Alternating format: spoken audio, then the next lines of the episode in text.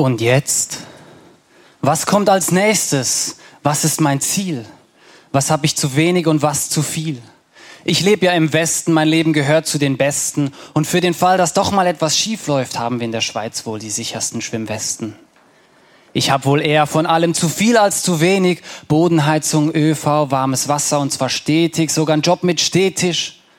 Doch ich liste jetzt nicht alles auf, denn jeder kommt wohl selbst darauf, was wir alles haben für unser wohlbehütetes Wohlauf. Vielmehr merke ich, dass viel zu viel mir auch nicht reicht, die Freude nur der Sehnsucht weicht, das Farbige so oft so schnell verbleicht. Was muss ich denn noch erreichen? Welches Land bereisen, welchem Chef was beweisen, um die Gehaltserhöhung einzuheimsen, um bei den exorbitanten Eigenheimpreisen mir endlich meine vier Wände des Glücks zu leisten? Und dann? Was käme denn dann? Was wäre denn dann mein Ziel? Habe ich dann nicht immer noch zu wenig und doch viel zu viel? Rücke vor bis auf los, von vorne startet das Spiel?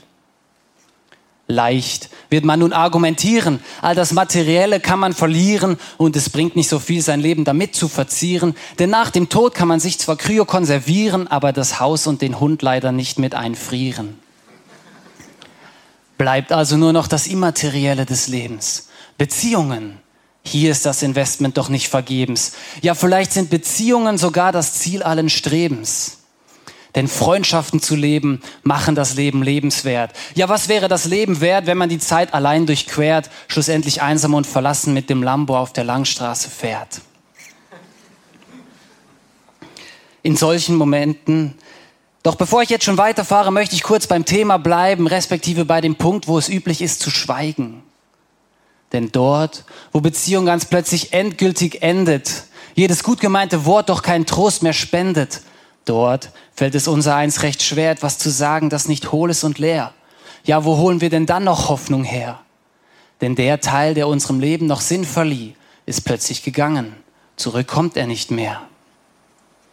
In solchen Momenten kann wahrhaftig nur etwas Trost schenken, und das ist die Hoffnung auf ein Wiedersehen. Doch die Mehrheit hat da mittlerweile so seine Bedenken. Käme hier wirklich Gott zum Zug? Ist er nicht längst enttarnt als Lug und Trug? Hat die Welt nach 2000 Jahren Christentum nicht genug von dem Spuk? Aber selbst wenn es einen Gott gäbe, wieso sollte er es dann gut mit uns meinen, wenn er eine Welt schafft, die gespickt ist von Leiden? Ja, da würde ich doch lieber Gottes Gesellschaft meiden. Andere postulieren zwar, Gott sei gerecht, aber dann steht es um mich ja genauso schlecht, denn ich bin nicht gerade immer ehrlich und echt und in puncto Nächstenliebe auch nicht so der Hecht. Ehrlich gesagt, finde ich das Leben schon genug herausfordernd. Da brauche ich nicht noch jemanden, der mich regelmäßig zu sich beordert und von mir, was weiß ich, noch fordert.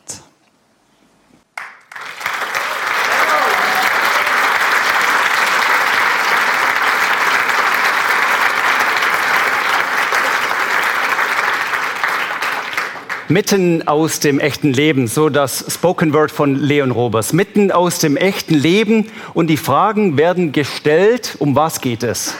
Geht es um das Eigenheim, also hier in Rapperswil das schicke Häuschen mit Blick auf den schönen Zürichsee? Oder geht es um die Gehaltserhöhung? Oder geht es um Immaterielles, um Werte wie Freundschaft, um Sehnsucht, um Freude? Um was geht es?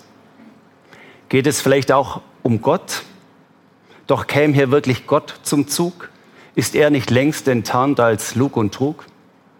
Oder gerade in Anbetracht der Kriegswirren dieser Tage, warum sollte er es gut mit uns meinen, wenn dieses Osteuropa so voll ist und gespickt voll Leiden? Gott, bist du? Gott, wo bist du? Gott, wie bist du? Dieser Frage wollen wir in dieser Predigt auf den Grund gehen. Wie ist dieser Gott? Wir wollen das tun, indem wir eine Geschichte anschauen. Eine Geschichte aus der Bibel, aus Lukas 15. Jesus erzählt diese Geschichte. Und wenn er das tut, dann tut er das, um Gottes Absichten uns Menschen näher zu bringen. Und wenn er Geschichten erzählt, dann geht es ihm weniger um die Details, genaue Aufstückelung, wie, wo, was, sondern um den springenden Punkt. Er benutzt oft alltägliche Bilder, so auch in unserer Geschichte. In diese wollen wir eintauchen und stellen uns einen Bauernhof vor. Lukas 15. Ein Bauernhof und eine kleine Familie.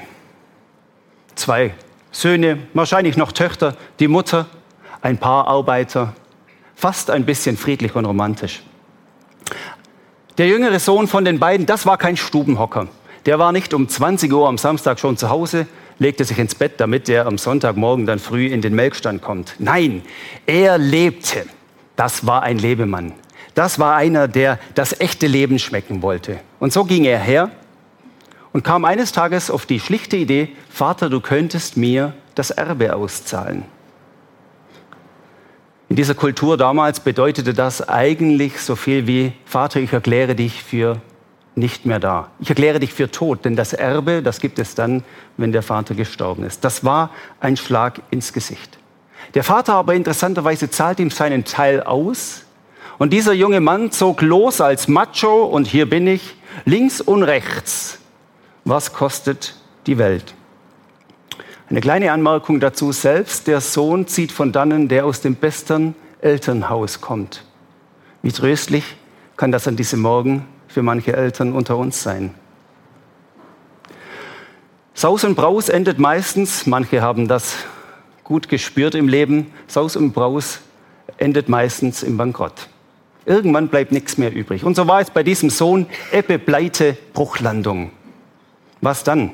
Dann lesen wir im Vers 15, dann ging er hin und verdingte sich an einen Bürger jenes Landes.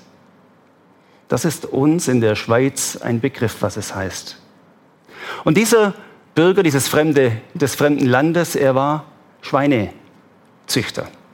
Und so landete dieser Sohn bei den Säuen am Trog. Und das ging so weit, bis er schlussendlich aus dem Trog der Schweine mitfraß, muss man förmlich sagen, die Schoten, die vorbereitet waren, damit die Schweine den Magen füllen. Und damit füllte er sich den Magen. Und dann plötzlich kommt er zur Besinnung, so kann es nicht weitergehen. Wie armselig kommt das daher? Das ist kein Leben mehr. Und er schmiedet einen Plan. Er schmiedet einen Plan, der heißt, ich will mich aufmachen und zu meinem Vater gehen und ihm sagen, und jetzt kommt ein zurechtgelegter Satz, Vater, ich habe mich gegen den Himmel und gegen dich versündigt. Ich bin es nicht mehr wert, dein Sohn genannt zu werden. Mach mich zu einem deiner Tagelöhner. Er hat, wir nennen das, die Tagelöhner-Idee. So machte er sich auf zu seinem Vater, latschte also heim zurück zum Hof und dann kam der Vater. Dieser sah ihn schon von weitem. Voller Mitleid lief er ihm entgegen, fiel ihm um den Hals und küsste ihn. Der Vater nimmt ihn entgegen. Der Sohn stammelt noch den zurechtgelegten Satz, ich habe mich versündigt gegen dich. Diesen interessiert der Vater nicht sonderlich, eigentlich gar nicht. Stattdessen bereitet er ein Ad-hoc-Freudenfest vor, bringt das Gewand, Ring und Schuhe, wahrscheinlich noch kurz unter die Dusche und sie feiern miteinander ein Freudenfest. Der ältere Sohn, der zu dieser Zeit auf dem Feld war, kriegt das mit. Jubel, Trubel, Heiterkeit zu Hause. Was ist los? Was? Der ist zurückgekommen und für den gibt es ein Fest, Vater? Vater, was soll das? Und der Vater probiert ihn noch kurz mit hineinzunehmen. Come on, du bist auch Teil von uns. Aber eingeschnappt und irgendwie muffig interessiert es ihn nicht. Warum soll ich jetzt hier mitfeiern? Und der Vater antwortete, denn mein Sohn war tot, jetzt lebt er, er war verloren, jetzt ist er wiedergefunden.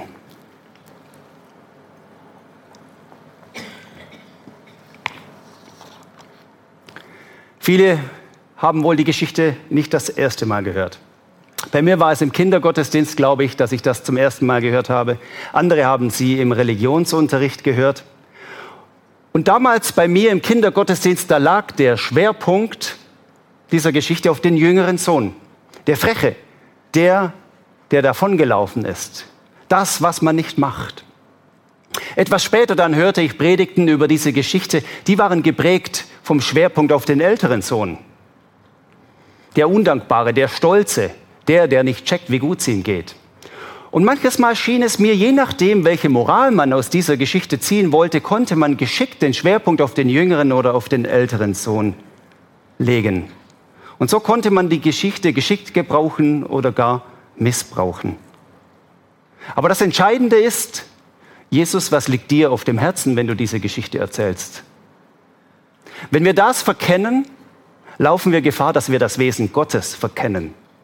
Wenn wir den Schwerpunkt an dieser Stelle falsch legen, dann endet unser Weg unter Umständen im Dead End. Wie wenn du ein Labyrinth auf dem Papier nachfährst und du bist auf dem falschen Pfad und merkst am Schluss, das bringt's nicht. Hier hört's auf. Ich muss wieder zurück an den Anfang.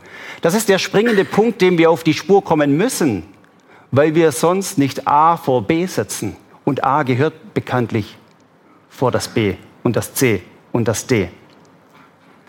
Auch das B und das C kann wichtig sein, dass wir uns nicht falsch verstehen. Auch das B und C, das könnte in unserer Geschichte das Verhalten sein, im Speziellen der Söhne. Warum ist das und wie verhalten sie sich? Das könnte im Allgemeinen aber auch sein, wie verhalten wir uns als Christen generell? Was ist die christliche Ethik? Wie sieht christliches Verhalten aus? Aber dem voraus geht immer der springende Punkt. Und der springende Punkt in unserer Geschichte ist nicht der jüngere und nicht der ältere Sohn. Der springende Punkt in unserer Geschichte ist nichts anderes als der liebende Vater. Es ist entscheidend, dass wir uns dessen bewusst sind, denn daraus schließt sich unsere Vorstellung, wie Gott ist. Ich will das anhand einem Beispiel mal kurz verdeutlichen. Ich saß neulich im Zug und vis-à-vis von mir hockt ein Mann und wir kommen ins Gespräch, reden über Gott und die Welt, das fällt mir leicht als Pfarrer, und über das Wetter und über das Ziel, wo wir denn hindüsen. Und dann stellt er die Frage, was sind Sie denn von Beruf? Und ich lasse ihn raten, mache ich öfters. Meistens kommt IT raus oder kaufmännisch irgendwas. Und dann auf einmal das Stirnrunzeln im Gesicht dieses Mannes. Auf einmal, Sie, Pfarrer, das habe ich mir ganz anders vorgestellt. Weil das Bild eines Pfarrers nicht ich war. Und so kam er nicht auf die Idee, mich als Pfarrer zu erkennen.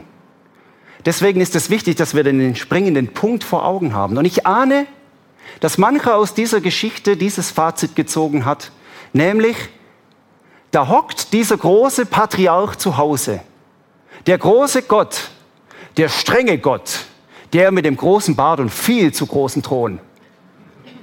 Und ich muss reumütig als geschlagener Hund um Gnade winseln. Was für ein fatales Bild von Gott. Gott, der liebende Vater. Wir schauen es uns noch einen Moment genauer an. Als der Sohn heimkommt, mit welchen Gefühlen kommt er heim? Natürlich, wir kennen das. Mit Gefühle der Schuld, des Versagens, mit Gefühle der Scham, sich möglichst irgendwie nicht blicken lassen. Er, der Verbrecher, der alles verprasst hat. Er, der sein Leben, das erwähnt der Sohn, der ältere Bruder nachher, mit Huren vergeudet hat. Wie der Sohn heimkommt, das schmeckt nach etwas, was wir gut kennen, nach Wiedergutmachung. Ich muss für den Schaden aufkommen. Ich kenne das zu gut von meinen Kindern. Und jeder von euch, der Kinder hat, wird diese Facette kennen. Da haben sie wieder irgendwas verbrochen. Das Cola über den neuen Couch ausgeleert oder mit dem Sackmesser von der Großi die Name nicht in den Baum, sondern in die Stoßstange des Autos geschnitzt. oder ich als kleines Kind hatte doch die charmante Idee, alle Blumen in der Stube zu enttopfen und die Erde kompakt in der Wohnwand zu verstecken, dass wenn sie jemand sucht, gerade alles beieinander ist. Das schmeckt nach Wiedergutmachung. Und keine Frage, ich hatte super Eltern. Aber auch da war Wiedergutmachung angesagt. Und ich habe alles wieder schön rausgekratzt und wieder schön eingetopft. Wir kennen das und drum ist das Gefühl eigentlich sehr verständlich. Und der zurechtgelegte Satz, den bringen ja auch unsere Kinder, wie er ihn bringt. Vater, ich habe mich gegen den Himmel versündigt und gegen dich. Ich bin es nicht mehr wert, dein Sohn zu sein. Die Tagelöhner-Idee. Die Tagelöhner-Idee, die liegt uns auf dem Herzen, weil der Tagelöhner, der macht es wieder gut. Der ist der Arbeiter, der Temporäre, der Angestellte, der, der für seinen Teil aufkommt. Der Tagelöhner, der handelt gegen Bezahlung. Das ist ein Deal. Der sagt, mein Herr, ich bin dir zu treuen Diensten bereit. Was steht heute an? Der Tagelöhner kommt heim und will alles recht machen. Meine Kinder bieten mir an, schnell ihre Ämtle zu machen, wenn sie was verbrochen haben. Oder sie sind sogar schon gemacht. Die Tagelöhner-Idee, die liegt uns auf dem Herzen. Der Tagelöhner ist der Arbeiter. Der Tagelöhner ist der, der schuften muss. Der Tagelöhner ist der, der sich keine Schwäche erlauben darf. Und wie antwortet Gott dieser Tagelöhner-Idee? Gott antwortet mit der Kind-Idee. Mein Sohn war tot. Und jetzt lebt er wieder. Er antwortet dieser Tagelöhner-Idee vom Schuften und von der Wiedergutmachung mit den Kindsrechten, mit der Kindeswürde, mit der offenen Türe und den offenen Armen, wo er seinen Sohn und seine Kinder willkommen heißt. So wie wir im Prophetenbuch Jesaja lesen, ich will euch trösten, wie einen seine Mutter tröstet, wo Raum und Schutz für Geborgenheit ist. Es ist mir dieser Tage eingefahren, als ich in den Nachrichten diesen Schmerz der Mütter in Osteuropa gehört habe, die Initiative ergreifen, dass ihre Söhne nicht als Kanonenfutter vertilgt werden. Der Schmerz der Mutter, der liegt Gott auf dem Herzen. So heißt er seine Kinder willkommen. Der Tagelöhner, der muss Macht und Stärke beweisen. Der Tagelöhner braucht auch Rechtfertigung und hat für alles, für jedes Missgeschick schon eine Rechtfertigung und Ausrede parat. Der Tagelöhner lebt eigentlich immer in der Konkurrenz. Er darf nicht krank sein, er muss der Held sein. Manches Mal kommt es mir vor, als dass Christen als Tagelöhner leben. Gott gefällig ihm alles recht machen. Was muss ich denn noch erreichen? Was muss ich Gott noch beweisen? Tagelöhner tut man. Tagelöhner beweist man. Tagelöhner heißt hire and fire. Kind ist man. Kind darf einfach sein. Auch mal faul auf dem Sofa. Sogar auf dem Sofa, wo gerade noch das Cola ausgeleert wurde. Das Kind muss nichts beweisen. Im ersten Johannesbrief lesen wir, wie groß ist diese Liebe Gottes, dass wir uns nicht Tagelöhner nennen dürfen, sondern dass wir uns Kinder nennen dürfen. Als Kind heißt Gott ihn willkommen. Und wie tut er das? Der Vater sah ihn schon von weitem kommen und voller Mitleid lief er ihm entgegen, fiel ihm um den Hals und küsste ihn.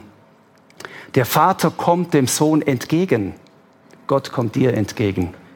Der Vater steht mit offenen Armen da und Gott steht dir mit offenen Armen da. Unsere Vorstellung ist oft das Gegenteil. Ich muss reumütig und wie gesagt als geschlagener Hund irgendwo schüchtern beim strengen, kalten Vater anklopfen. Irgendwie scheint mir dieses Bild intuitiv in uns zu stecken und immer dann, wenn uns das Gewissen plagt, automatisch in unsere Gedanken zu kommen. Aber wie es Henry Nouwen, der bekannte christliche Autor und katholische Priester einmal gesagt hat, so ist es. Gott ist nicht der Patriarch, der zu Hause sitzt, sich nicht von der Stelle rührt und erwartet, dass seine Kinder zu ihm kommen, sich für ihr Fehlverhalten entschuldigen und versprechen, es besser zu machen. Im Gegenteil, er verlässt das Haus. Er achtet nicht auf seine Würde, sondern rennt ihnen entgegen und bringt sie an den reich für sie gedeckten Tisch. Kann es sein, dass wir da etwas missverstanden haben? Dass Gott uns auf 1800 Seiten Autobiografie eigentlich Folgendes will sagen? Mein Sohn, meine Tochter, du bist geliebt. Ja, ich liebe dich von ganzem Herzen, egal wie es um dich steht, ob du das Leben im Griff hast und genießt oder verzweifelt um Hilfe rufst aus Frust und aus Schmerzen. Ja, ich liebe dich sogar, wenn du versuchst, mich mit aller Kraft aus deinem Leben auszumerzen. Denn als Sohn und als Tochter bleibst du mein Kind. Das hängt doch nicht davon ab, ob du mich oder ich dich grad find.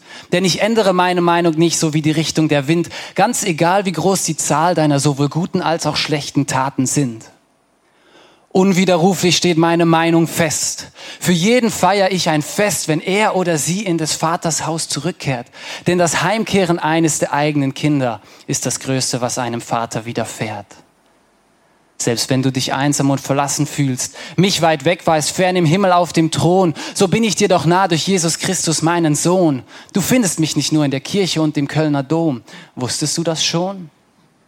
Um dir wieder nah zu sein, habe ich wortwörtlich mein Ein und alles gegeben, habe meinen einzigen Sohn in die Welt gesandt, der die scheinbar unüberwindbare Hürde der Sünde überwand, indem er am Kreuz starb, man ihn jedoch drei Tage später in seinem Grab nicht mehr fand, um so die Wand, respektive den Vorhang zwischen uns zu zertrennen. Seither steht es jedem offen, mich wieder Vater zu nennen. Du brauchst nicht mehr vor mir davon zu rennen. Denn es gibt keine größere Liebe als die, die sich dahingibt, um ein anderes Leben zu bewahren, um dir historisch erwiesenermaßen zu sagen, ich werde deine Last und Sünde tragen. Bist du auch umgeben von Feindesscharen, werd ich meine Treue dir bewahren. Nichts kann dich aus meiner Hand reißen, niemals wird mein Kind verweisen, keine Macht kann diesen Bund loseisen ja keine Macht dieser Welt, weder Tod noch Leben, weder Hunger und Angst, auch keine Kriege und Beben können dich trennen von meiner Fürsorge, von meiner Liebe und meinem Segen. Mein Sohn, meine Tochter, auch du kannst es erleben. Auf der Suche nach Sinn, nach Erfüllung und Liebe, lass mich dir begegnen. Der Sohn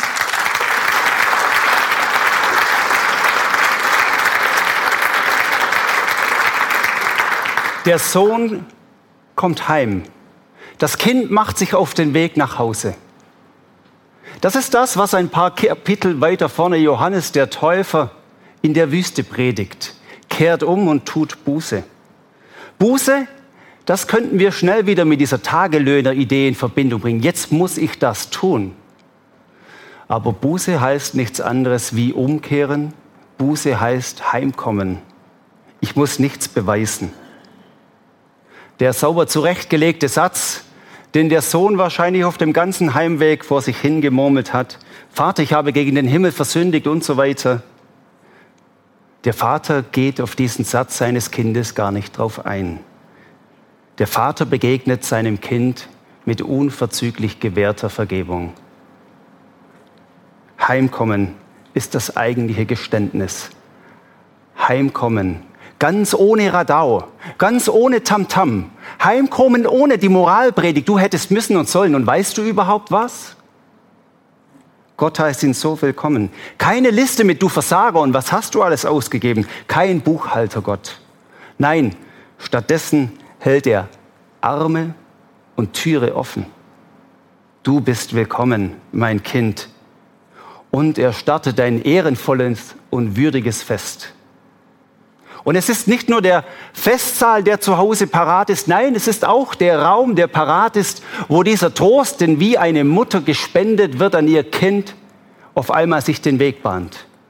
Wo auf einmal Zuflucht und Sicherheit ist, wie es in Psalm 91 heißt, du bist meine Zuflucht und meine sichere Burg, wo ich Frieden haben kann. Nicht nur Festsaal, es ist auch zu Hause der Raum für Skepsis und Kritik am Vater. Es darf auch Wut zu Hause auf den Tisch kommen. Stellen wir uns vor, der Tagelöhner hat den Wutanfall. Den hat er ein, zweimal. Das Kind bleibt das Kind, auch mit Wutanfall. Auch Raum für Fragen. Solltest du es, Gott, wirklich gut mit mir meinen, bei all dem Leiden? Und es ist ein Raum ohne Scham, ohne Verstecken, ohne heimliche Loyalitäten, die ich noch irgendwie bedienen müsste. Es ist ein Raum ohne Menschenfurcht und es ist ein Raum, wo uns Schattenwesen das Leben nicht schwer machen. Der Tagelöhner fliegt raus. Der Tagelöhner, der kann nach Hause gehen, wenn er sich verletzt. Das Kind wird verbunden. Und weil das so ist, will ich einen kurzen Bezug zu uns an diesem Sonntagmorgen machen. Kann es sein, dass wenn Gott mit offenen Armen dasteht und willkommen heißt, dass es auch für den einen oder anderen, für uns angesagt ist, mit offenen Armen wieder den Menschen zu begegnen? Vielleicht das Kind heimkommen lassen, ohne Moralpredigt. Vielleicht Hand zu reichen für Vergebung, wo das Unvergebene seit Jahren vor sich hinköchelt.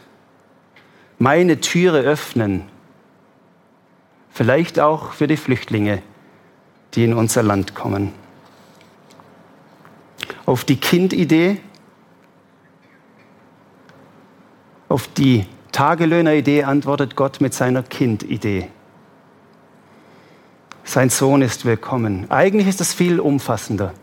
Auf die Tagelöhneridee antwortet Gott nicht nur mit der Sohnidee, sondern Gott antwortet mit der Sohn Gottes Idee, der von sich sagt, ich bin der gute Hirte, der gute Hirte lässt sein Leben für die Schafe. Das ist Jesus. Er kommt nicht nur entgegen, sondern er gibt sein Leben hin für diese Wiedergutmachung, die es braucht. Da heißt es von ihm, ich werde deine Last und Sünde tragen im Spoken Word, bist du auch umgeben von Feindesscharen.